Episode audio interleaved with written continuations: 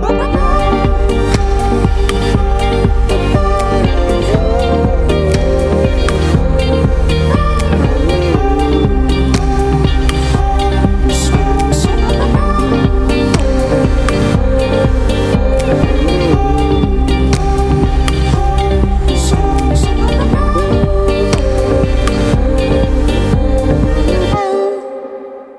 Bonjour à toutes, bonjour à tous, bienvenue dans la Méridienne, vous êtes bien sur Radio Phoenix. On va passer une demi-heure ensemble.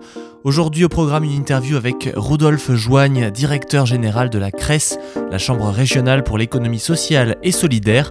En fin d'émission, on passera un moment avec Marie d'Amnesty International qui, qui va nous faire un point hebdomadaire sur l'état des droits humains dans le monde. Et avant toute chose, laissez-moi vous présenter les informations du jour.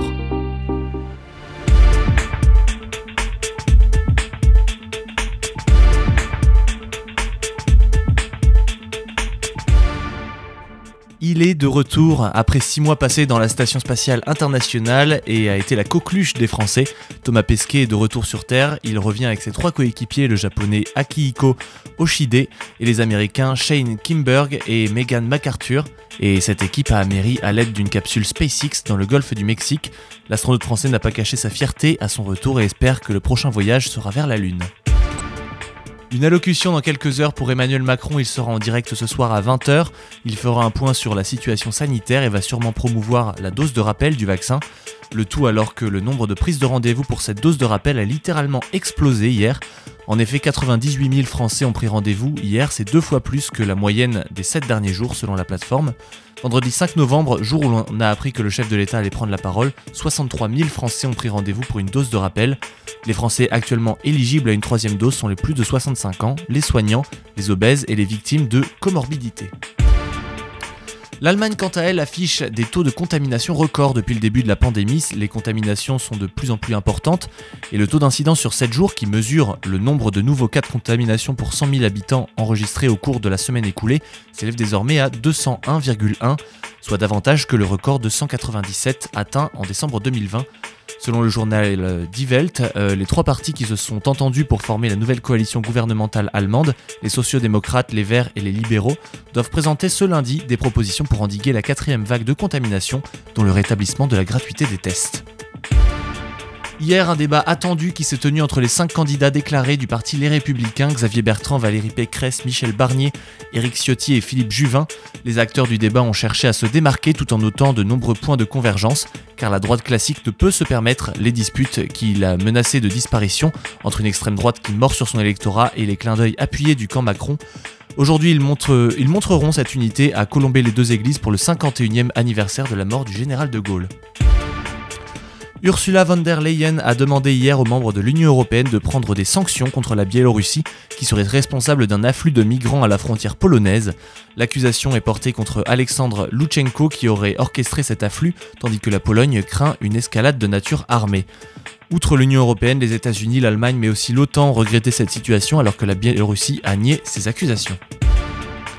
Enfin, hier, les autorités américaines et européennes ont annoncé avoir arrêté 7 hackers euh, soupçonnés d'avoir mené des milliers de cyberattaques et demandé des rançons. Un rare coup de filet dans le monde des rançons logiciels qui a permis d'arrêter 7 pirates euh, informatiques, dont un Ukrainien de 22 ans mis en cause dans la cyberattaque géante contre la société Kaseya en juillet. En parallèle, et pour la seconde fois uniquement, les autorités américaines ont annoncé des sanctions contre une plateforme d'échange de crypto-monnaies baptisée Chatex et soupçonnée d'avoir été utilisée dans des attaques de rançongiciel. Vous écoutez La Méridienne sur Radio Phoenix. Voilà pour l'ensemble de l'actualité de la matinée. Je vous propose maintenant de faire un point sur le mois de l'économie sociale et solidaire qui commence demain. On parle d'un ensemble d'événements coordonnés au niveau national par la Chambre française de l'ESS et au niveau régional par les, euh, les différentes chambres régionales. Ça permet également de mettre en lumière les savoir-faire et les activités des femmes et des hommes porteurs de projets, d'entreprises, des organisations et collectifs qui se mobilisent dans les territoires pour porter et présenter et aussi faire connaître l'économie sociale et solidaire encore trop méconnue du grand public. Et c'est pour présenter cet événement que je me suis rendu à la Chambre régionale de l'économie sociale et solidaire hier pour interroger son directeur, Rodolphe Joigne. Je lui laisse vous présenter ce qu'est l'économie sociale et solidaire. Alors, je suis avec euh, Rodolphe Joigne, donc euh, directeur général euh, de la CRES, c'est la, la, Chambre régionale de l'économie sociale et solidaire. Présenter le mois de l'ESS qui commence demain. Ça sera un mois qui sera très séquencé, il me semble, avec plusieurs semaines des thématiques assez claires. Est-ce que vous pouvez nous présenter en quelques mots ce mois-ci Comment ça va se passer? Oui, bonjour. effectivement, alors c'est la 14e édition du mois de l'économie sociale et solidaire. On entend un petit peu parler de ce que c'est que l'économie sociale et solidaire, mais on ne sait encore pas forcément ce que c'est, alors que c'est notre quotidien à tous. Les associations, les coopératives mutuelles, toutes les structures qui mettent l'humain au cœur de leur activité, c'est ça l'économie sociale et solidaire. Donc en, gros, on est entouré de l'économie sociale et solidaire sans vraiment savoir que une radio associative euh, fait partie de l'économie sociale et solidaire. Euh, par exemple, une mutuelle étudiante, quand on va réparer son vélo à la maison du vélo, on est aussi dans l'économie sociale et solidaire. Donc, euh, c'est vraiment le, quotidien autour et on ne le sait pas. Donc, ça fait 14 éditions qu'on fait pour faire connaître davantage ce qu'est l'économie sociale et solidaire. c'est aussi l'occasion pour bon nombre d'acteurs, parce qu'on est quand même sur 115 000 emplois en Normandie, 11% de l'emploi, donc c'est pas rien déjà une personne sur dix en Normandie travaille dans une association. Et donc c'est aussi euh, l'occasion pour euh, les acteurs de se rencontrer, de partager sur un certain nombre de, choses, euh, de, thématiques et de réflexions. Et donc le, programme, c'est vrai qu'un mois c'est long. On a dans l'année beaucoup de, journées dédiées à telle ou telle chose ou de semaines dédiées. Et c'est vrai que le programme il est assez, il est assez divers.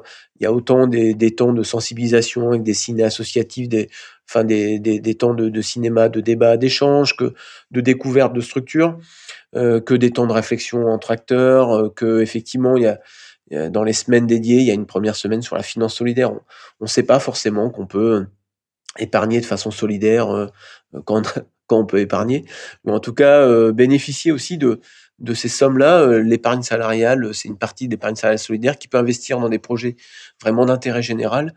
il y a aussi une semaine euh, en Normandie euh, déjà aussi depuis quelques années sur, euh, sur la, la solidarité internationale. C'est le Festisol, une semaine un peu plus, dix jours dédiés au Festival de la solidarité, où là, pareil, on est sur beaucoup de temps d'échange, de, débat sur des cinémas. On a également la, la, semaine pour nous de tout ce qui est lié au réemploi, aux activités socialement socialement, écologiquement responsable. Donc euh, voilà, effectivement, euh, un mois, il y a la semaine euh, pour l'emploi des personnes handicapées, qui est partenaire, parce que c'est coordonné par l'ADAPT, qui est aussi un acteur associatif de l'économie sociale et solidaire, et c'est une thématique qui nous est chère. Donc effectivement, un, programme vaste et varié qu'on peut retrouver sur Internet sur le mois-ess.org. Vous avez 100 événements qui sont prévus en, Normandie, sur la région Normandie. Donc ça en fait quand même l'un des acteurs assez important de, de cet événement. Euh, c'est un événement qui est donc national euh, que vous coordonnez sur la région Normandie. Comment est-ce que c'est comment est-ce que vous parvenez à convaincre finalement les acteurs d'adhérer à l'économie sociale et solidaire? Et est-ce que vous avez eu beaucoup de demandes pour euh, pour ce mois-ci? Alors effectivement, alors comment est organisée l'économie sociale et solidaire? Je le disais, on a des, associations, des coopératives, des mutuelles, des structures d'insertion, des structures du handicap, euh, des entreprises qui, mettent l'humain au cœur de leur activité. Et, globalement, euh, euh, elles, peuvent faire le choix d'adhérer à la CRES. Donc un certain nombre adhèrent à la CRES, à la Chambre régionale de l'économie sociale et solidaire. On est une association dont les structures adhérentes sont ces acteurs de l'économie sociale et solidaire. Donc avec beaucoup de, structures régionales et donc qui organisent elles-mêmes euh, des événements ou qui font euh, organiser des événements euh, à leurs adhérents. Globalement, toute l'année, l'économie sociale et fait des, tas de choses. Donc là, on essaye pendant un mois de, de mettre le focus et puis il y a des, des événements très spécifiques qui s'organisent. Mais tous les mois de l'année, il y a énormément, enfin les acteurs, les acteurs associatifs, on le sait bien, sont, organisent beaucoup de temps. on sait qu'ils sont très contents de pouvoir en réorganiser en, en, physique. Ça a été un peu plus compliqué cette année de remobiliser parce qu'on était dans un contexte où on ne savait pas avec euh, la crise Covid si les, manifestations pourraient se tenir en, physique ou pas. Il y en a qui préfèrent encore faire le choix de faire en distanciel, alors que les gens ont envie de se voir, envie de partager, envie d'échanger. Donc euh, on a quand même réussi à maintenir pas mal de, temps en, physique. Euh, ça c'est une bonne chose. On croise les doigts avec l'intervention du, président, mais voilà globalement, ça a été un peu plus compliqué, sachant qu'on a mis au cœur cette année les jeunes euh, dans, cette, euh, dans ce temps-là, euh, justement au sortir de, de, cette crise sanitaire. De plus en plus, les jeunes veulent mettre du sens dans leur activité professionnelle, veulent s'engager. Donc, une des vocations de l'économie sociale et solidaire, c'est de le faciliter. des tas d'entreprises disent on fait de la responsabilité sociale, sociétale, écologique, pour attirer aussi des jeunes. Nous, on essaye de, dans l'économie sociale et solidaire aussi, d'avoir au-delà de cette fameuse responsabilité, cette gouvernance démocratique, le fait que on peut être bénéficiaire d'une activité, mais aussi s'engager. Euh, je peux bénéficier euh, de l'activité, être adhérent d'une euh, radio associative, mais aussi m'engager, faire des, faire des, voilà, être bénévole, prendre des responsabilités.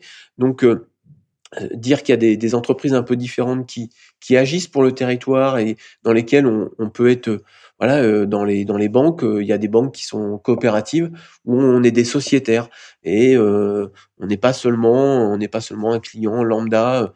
dans les mutuelles, il y a des, des mutuelles où il y a vraiment un principe de solidarité. C'est pas des assurances privées lucratives où justement les excédents sont répartis entre des actionnaires.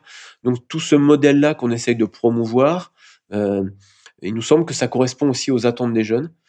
Et on le voit en accompagnant la création d'entreprises ou le développement de, des entreprises, euh, c'est qu'il y a de plus en plus de, projets liés euh, aux questions écologiques et que là aussi, euh, c'est une, une appétence forte des jeunes, que ce soit la question écologique ou les problèmes sociaux qui, peuvent y avoir encore.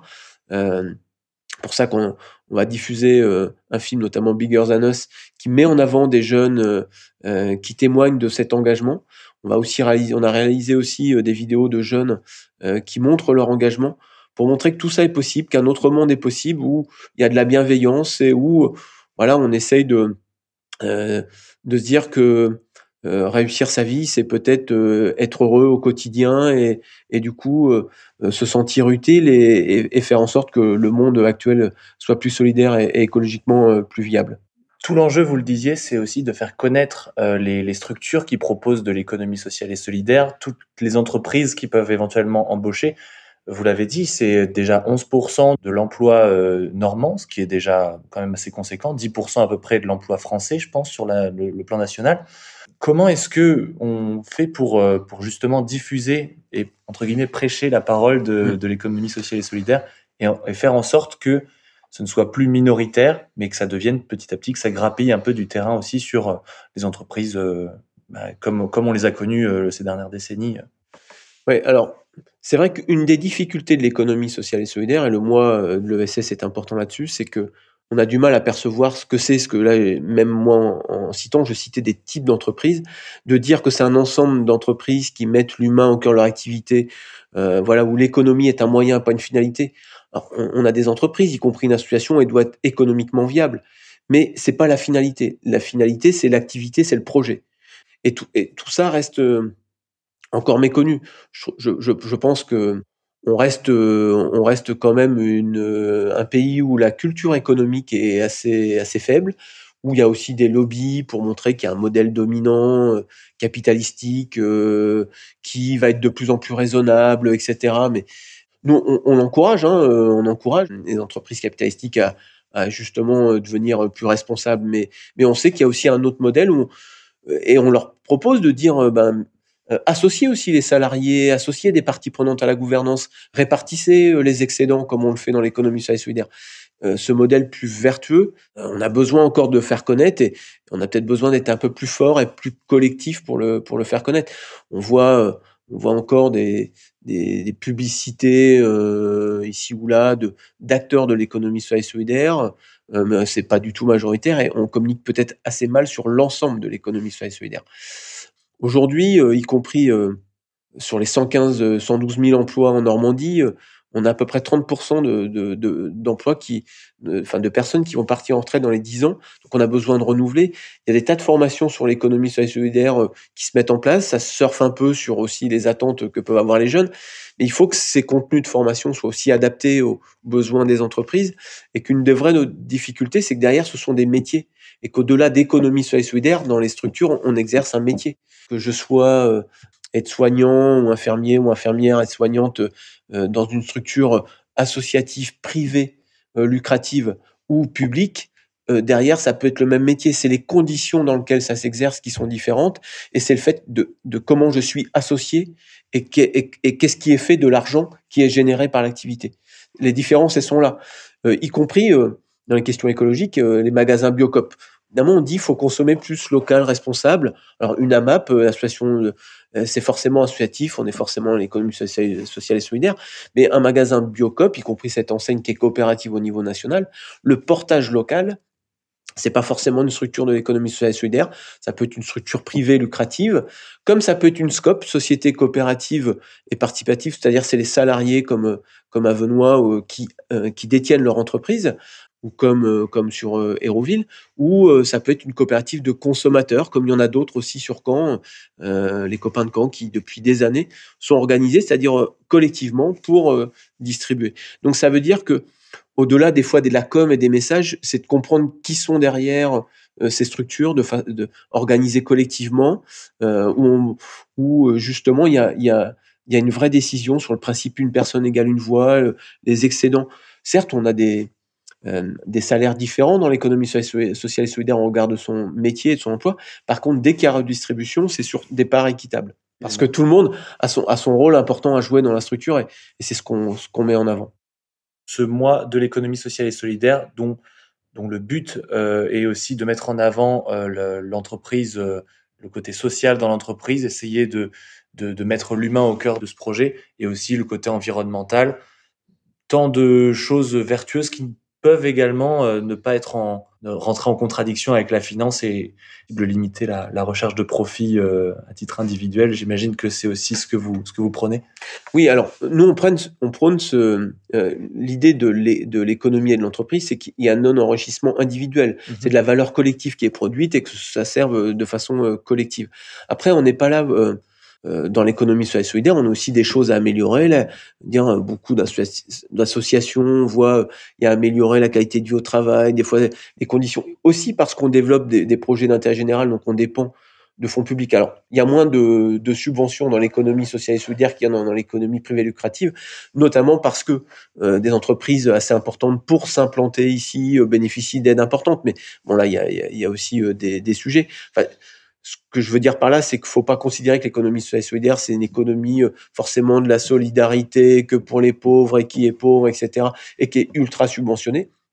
C'est pas, c'est pas, c'est pas le cas. Euh, par contre, euh, bon nombre d'acteurs développent des activités d'intérêt général, d'utilité sociale et nécessitent des, financements, des financements, des subventions, des financements publics. L'autre point, c'est qu'effectivement, on n'est pas là pour s'opposer à l'économie privée capitalistique ou à l'économie euh, publique qui est quand même assez importante dans notre pays. On a vu heureusement aussi que elle a été utile dans les apports dans le contexte de, de, de crise qu'on a connu. Mais d'ailleurs l'économie sociale et solidaire aussi. Hein, les acteurs étaient en première ligne là pour aider les, les citoyens français. Donc on n'est pas en opposition, mais on est évidemment, on, est sur cette posture de, de dire, ben, plus l'économie sociale et solidaire se développe, ou plus les, les principes et valeurs de l'économie sociale et solidaire se développent dans l'économie, ben, je pense que mieux on, mieux on se porte et plus le projet de société, et en tout cas l'économie est bien au service du projet de société. Proposer un autre modèle, un modèle alternatif en somme. Oui, oui, ben, on, on, est dans on est un modèle alternatif dans le sens où on est dans des structures collectives globalement, quand on fait une entreprise, c'est plutôt des capitaux qui se réunissent. Nous, ce sont des personnes. Et les personnes se réunissent pour un projet. Et après, la finance, euh, l'économique devient un moyen et pas une finalité. Donc euh, oui, c'est une alternative. Après, euh, elle est crédible dans le monde entier. Hein. L'économie sociale et solidaire, elle est présente dans le monde entier. Euh, et euh, vu le, les contextes sociaux, écologiques compliqués, on a besoin de ces espaces collectifs, ces espaces de redistribution de richesse, ces espaces de réflexion, d'innovation sociale. On va toujours réfléchir à, à, trouver des solutions de façon collective pour répondre aux, problématiques qu'on peut rencontrer, pour, pour tendre la main à l'autre, pour, pour essayer de, de réduire la question des déchets, pour essayer de... Voilà, on est plus fort collectivement, donc, euh, donc euh, c'est notre principe fort au niveau de l'économie sociale et solidaire, c'est qu'on est, on est plus fort euh, ensemble. On reparlera de ce mois de l'économie sociale et solidaire tout au long euh, du, bah, du mois de novembre qui va dépasser un petit peu sur, euh, sur décembre. Mais en tout cas, voilà, on espère que, que ça portera ses fruits et que le, le mois aura le succès escompté.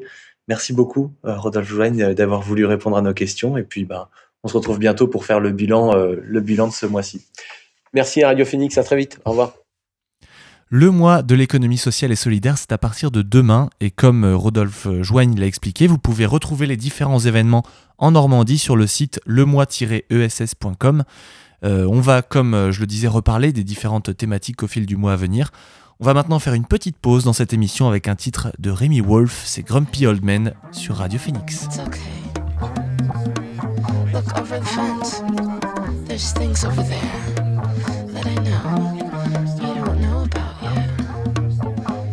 I'm so defensive, there are things over there that I do not know about. Yeah. I'm so defensive, I get caught up in the modern day, the fishing net that's pulling at my feet. I'm so defensive, I got bongos stomping in my chest, and something tells me they don't be for me. Ay, ay. And I'm so defensive, I got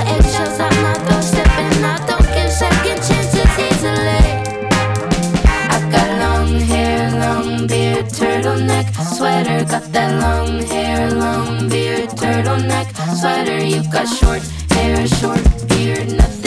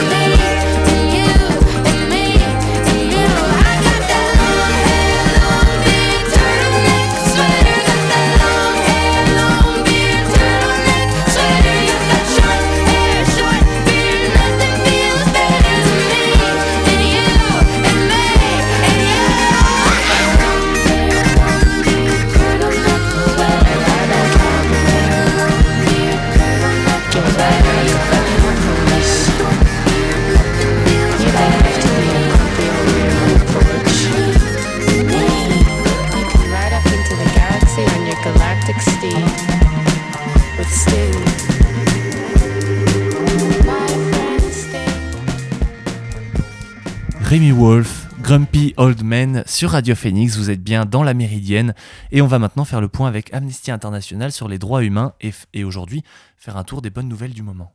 Vous écoutez La Méridienne sur Radio Phoenix. Bonjour Marie. Bonjour Edgar, bonjour à tous. Ça me fait plaisir de reprendre les chroniques. Alors euh, aujourd'hui, comme tu viens de le dire, je vais vous parler de quelques bonnes nouvelles de l'année de vil- 2021. Parce que oui, il y en a, heureusement, et que ça fait toujours du bien de voir qu'il y a eu des progrès réalisés en matière de droits humains. Et pour commencer, euh, début octobre, 18 étudiants et leurs professeurs qui étaient poursuivis pour avoir participé à une marche des fiertés à Ankara ont été acquittés. Euh, ces étudiants, ils faisaient partie de l'association Solidarité LGBTI+, qui lutte en faveur des droits des personnes lesbiennes, gays, bisexuels, transgenres et intersexes. Euh, chaque année, un collectif d'étudiants organisait une marche des fiertés, mais en mai 2019, l'université d'Ankara a interdit la marche et a fait disperser un sit-in pacifique par la police en utilisant du gaz lacrymogène et des balles en caoutchouc. Et contre toute attente, 18 étudiants et un enseignant, ils ont été poursuivis en justice pour avoir pris part à un rassemblement illégal et pour avoir refusé de se disperser. il risquait jusqu'à trois ans de prison. Et de là, deux ans de combat et de mobilisation. On peut notamment citer la pétition mise en place par Amnesty International qui proposait d'interpeller le ministre turc de la Justice et qui a recueilli plus de 445 000 signatures. Euh, le bureau d'Amnesty France a aussi décidé de lancer une action urgente en amont du procès qui consistait à envoyer massivement et rapidement des mails d'interpellation au ministre de la Justice. Et en quelques jours, plus de 5000 mails ont été envoyés. Euh, le 8 octobre dernier, ces 18 étudiants et leurs professeurs, ils ont été acquittés. Donc comme le rappelle Amnesty, cette victoire, elle n'aurait pas été possible sans la mobilisation internationale. Et donc c'est la preuve que chaque signature et chaque mail euh, compte et peut faire la différence. Exactement. Et une autre bonne nouvelle, c'est qu'un jeune Saoudien qui avait été condamné à mort a été libéré. Ali al-Nimr, issu de la minorité chiite en Arabie saoudite, a été arrêté à l'âge de 17 ans alors qu'il participait à des manifestations antigouvernementales en 2012. Il avait été condamné à mort sur la base d'aveux obtenus sous la torture, après un procès inéquitable, et alors même que la Convention internationale sur les droits de l'enfant, ratifiée par l'Arabie saoudite, interdit de condamner à mort une personne pour des faits commis lorsqu'elle était mineure. Mais en février 2021, heureusement, la sentence d'Ali a été commuée en une peine d'emprisonnement de 10 ans et il est sorti de prison il y a quelques semaines. D'ailleurs, parlons-en de, la peine de mort. Elle est en recul dans le monde, je crois. Oui, exactement. Et cette année, le Kazakhstan et la Sierra Leone ont aboli la peine capitale. Aux États-Unis aussi, la Virginie, c'est devenu le 23e État à abolir la peine de mort et le premier État du, Sud. Donc c'est un, un, fort symbole. C'est pourtant en plus dans cet État qu'il y avait eu le plus d'exécutions dans toute l'histoire du pays. Pays au sein duquel 27 États restent encore à convaincre. Mais le chemin vers l'abolition continue et on est sur la bonne voie. Au total, aujourd'hui, plus des deux tiers des pays du monde ont aboli la peine de mort en droit ou en pratique. En France, on vient d'ailleurs de fêter le 40e anniversaire de l'abolition de la peine de mort. Et pour rester dans notre pays, on a vu euh, une autre victoire en mai dernier quand le Conseil constitutionnel a censuré cet article tout de même de la loi sécurité globale. Alors pour rappel, le Conseil constitutionnel, c'est une institution qui est chargée de vérifier si les lois adoptées par le Parlement, elles sont bien conformes à la Constitution française, notamment aux droits et libertés qui y sont inscrits. Le Conseil, il avait été saisi par les députés et par des sénateurs concernant la loi sécurité globale et il a notamment censuré l'article 24 de la loi qui créait le délit de provocation à l'identification des forces de l'ordre. L'institution, a estimé que cet article était trop confus et que la notion d'identification, était trop large. Euh, l'article, il respectait pas le principe de l'égalité qui veut que les lois soient claires et compréhensibles. La loi sécurité globale prévoyait aussi d'étendre la surveillance par drone avec le traitement d'images par des logiciels de reconnaissance faciale et heureusement le Conseil constitutionnel a estimé que ça constituait une atteinte disproportionnée au droit à la vie privée qui est garanti par la Constitution et il a donc maintenu dans la loi l'interdiction du traitement des images des drones par des logiciels de reconnaissance faciale. Ce qui montre que finalement euh, nos droits et nos libertés, ils sont jamais complètement acquis et qu'il faut toujours se battre pour les conserver. Exactement. Et ça a été le cas aussi pour une journaliste égyptienne qui a passé 500 jours derrière les barreaux. Euh, Solafa Magdi, qui était journaliste en Égypte, elle a couvert la révolution de 2011 lors du printemps arabe et depuis, elle suivait la transition politique et les changements dans son pays. Et en 2019, alors qu'elle était attablée à la terrasse d'un café au Caire, elle a été arrêtée par la police avec son mari euh, parce que le pouvoir l'accusait de diffuser des fausses informations et d'appartenir à un groupe terroriste. Alors qu'en fait, il faut savoir que voilà, en ce moment, l'Égypte mène une répression contre tous ceux qui osent critiquer le pouvoir en place. En mars dernier, Amnesty International a lancé une action urgente pour Solafa, sur le même principe que pour les, étudiants LGBTI en Turquie, euh, pour faire pression sur les autorités égyptiennes. Cette action est proposée un modèle d'email à adresser directement au procureur général de la sûreté de l'État égyptien, avec en copie l'ambassadeur d'Égypte en France. Au total, plus de 6000 mails ont été envoyés. La mobilisation, a compté et Solafa a été libérée en avril dernier. Elle a enfin pu retrouver son fils et son mari. Donc, comme on le disait tout à l'heure, ça montre que chaque action, chaque mail, chaque signature peut faire la différence. Euh, voilà, on a tendance parfois à se sentir impuissant face à toutes les violations des droits humains, en France et dans le monde, mais finalement, on peut tous agir à notre manière et à notre échelle. Parfois, quelques minutes suffisent pour participer à une action et pour contribuer à faire avancer les choses. Même si aujourd'hui on entend beaucoup de mauvaises nouvelles, c'est important de voir qu'il y a des victoires. Faut être patient, faut rester déterminé, mobilisé, et tous ensemble on y arrive. C'est d'ailleurs un slogan phare d'Amnesty International, on se bat ensemble, on gagne ensemble. Merci beaucoup Marie, on retrouve Amnesty avec, euh, avec nous tous les mardis, et donc euh, je vous dis à mardi prochain. À mardi. Et c'est malheureusement la fin de cette émission. On se retrouve dès demain pour ce qui sera la dernière de la semaine. Je remercie Alan à la technique, Marie d'être venue aujourd'hui et euh, Rodolphe d'avoir accepté de répondre à mes questions. Comme je le disais, on se retrouve demain. En attendant, allez voir les podcasts sur phoenix.fm. N'hésitez surtout pas. Bon après-midi à tous. Salut.